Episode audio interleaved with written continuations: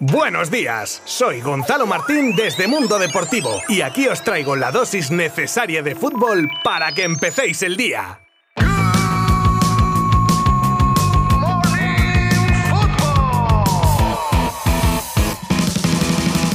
El Fútbol Club Barcelona ya se ha entrenado en el césped del estadio Príncipe Faisal. Faisal con L, ¿eh? que ya he oído a alguno llamarlo Faisán y no creo que al príncipe en cuestión le hubiese hecho gracia escucharlo. Bueno, chascarrillos aparte, que hoy me he levantado graciosillo. Lo ha hecho con cinco altas médicas, vamos a decir de última hora. Se trata de Ansu Fati, Ronald Araujo, Pedri, Ferran Torres y Frankie de Jong, que estarán disponibles para el partido. El caso más milagroso sería el del central uruguayo, que tras ser operado de una fractura en la mano y haberle dado un mes de baja, haría un esfuerzo llevando una protección como la usada en la sesión de ayer y todo apunta a que también Ferran podría tener minutos en el partido. Después de dicha sesión comparecía Xavi Hernández en rueda de prensa y hacía el análisis del partido del cual decía que podría ser un punto de inflexión. Puede ser un punto de inflexión, para nosotros es importantísimo, es una final. Bueno, desde que estoy aquí son todo finales, mañana es otro título, hay que aparcar ahora la liga y la copa y, otras competiciones, pues mañana enfocarnos a, que es una competición, es una oportunidad tremenda que en dos partidos eh, puedes conseguir un título, ¿no?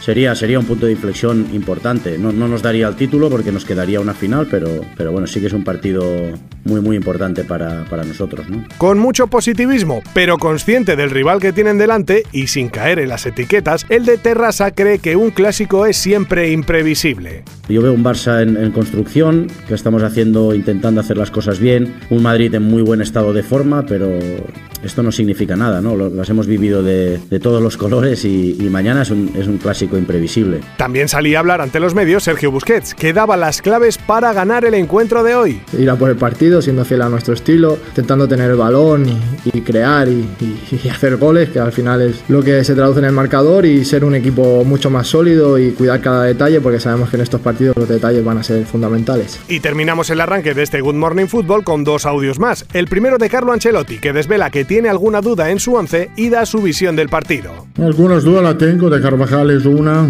que vuelve después de una lesión, está bien, tenemos que evaluar esto, lo otro, la banda derecha, tenemos que evaluar eh, también porque tengo jugadores frescos que eh, se pueden utilizar, como Rodrigo, en la plaza de Asensio.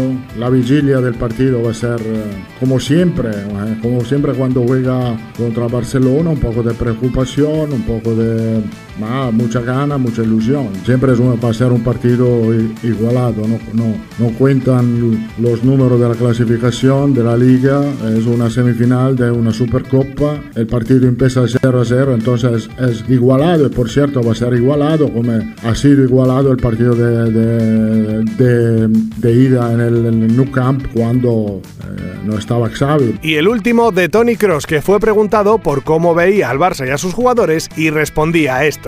Bueno, la verdad es que eh, últimamente no, no he visto muchos partidos de, del Barça. Después también tengo otras cosas que hacer que, que ver fútbol todo el día, entonces conozco los jugadores que, que juegan en el Barça. Es, es normal que, que hoy es un poco difícil también decir para nosotros con qué alineación van a jugar, pero en general todavía tiene muchos jugadores de mucha calidad. Y vamos al turrón. Y qué mejor que empezar con un clásico de este podcast como Lo que pudo ser y no fue. Chachan, chan, chan, chachan. A ver si me curro la entradilla un poco o algo, que hacerlo yo con la boca queda un poco lamentable. En fin, hoy el central que pudo fichar el PSG y que desestimó por hacerse con Sergio Ramos. Todo hay que decirlo hasta ahora, uno de los fiascos del panorama de fichajes a nivel europeo, sin duda. Y ese otro candidato fue Kalidou Koulibaly, jugador del Nápoles, que fue contactado, como él mismo reconoce, por el PSG y que no se llegó a fraguar por el elevado precio. Y es que a veces lo barato, entre comillas, sale caro. La salida de Edison Cavani del United en este mercado invernal está totalmente descartada por el propio club, que no quiere ni oír hablar de la salida del uruguayo, pero terminando contrato en verano parece ser que el delantero tendría en mente irse de Inglaterra y por su cabeza ronda con bastante fuerza la posibilidad de vivir una experiencia fuera de allí y recalar en el Barça lo vería con muy buenos ojos.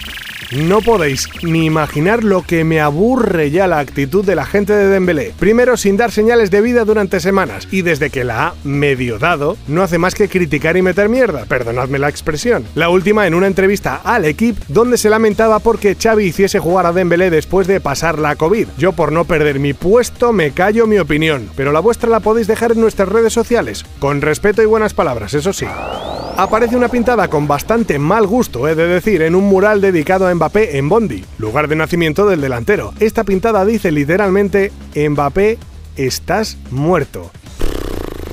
Esto viene acompañado de otras pintadas amenazantes a la candidata a la alcaldía de esta localidad y que ha tenido varios actos con el jugador del PSG. Deporte y política, mala mezcla, sin justificar Dios me libre las pintadas que desde luego son totalmente repugnantes. El 19 de este mes estaba prevista la celebración de la Supercopa Femenina de Fútbol y ahora mismo las noticias no son nada halagüeñas, debido a un brote de COVID en el Real Madrid de hasta 13 personas con 4 jugadoras y 4 miembros del staff, lo cual pone en peligro a día de hoy, repito, la celebración de la competición. Y terminamos con los resultados que se produjeron ayer en la inauguración de la Copa de África con un empate a cero entre Sudán y Guinea-Bissau, el también empate entre la vigente campeona, la Argelia de Marez, ante Sierra Leona, que hizo cerrojazo defensivo que los argelinos fueron incapaces de superar, y la victoria por la mínima de Nigeria con el gol de Iea Nacho, que amargaba así el debut de Egipto y en consecuencia de Mohamed Salah, que no tuvo su día.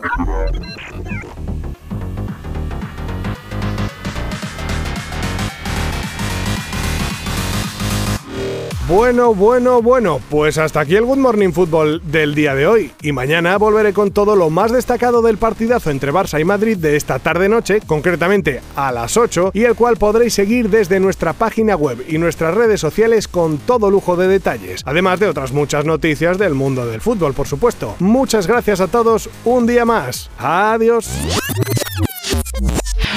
Mundo Deportivo te ha ofrecido Good Morning Football, la dosis necesaria de fútbol para comenzar el día.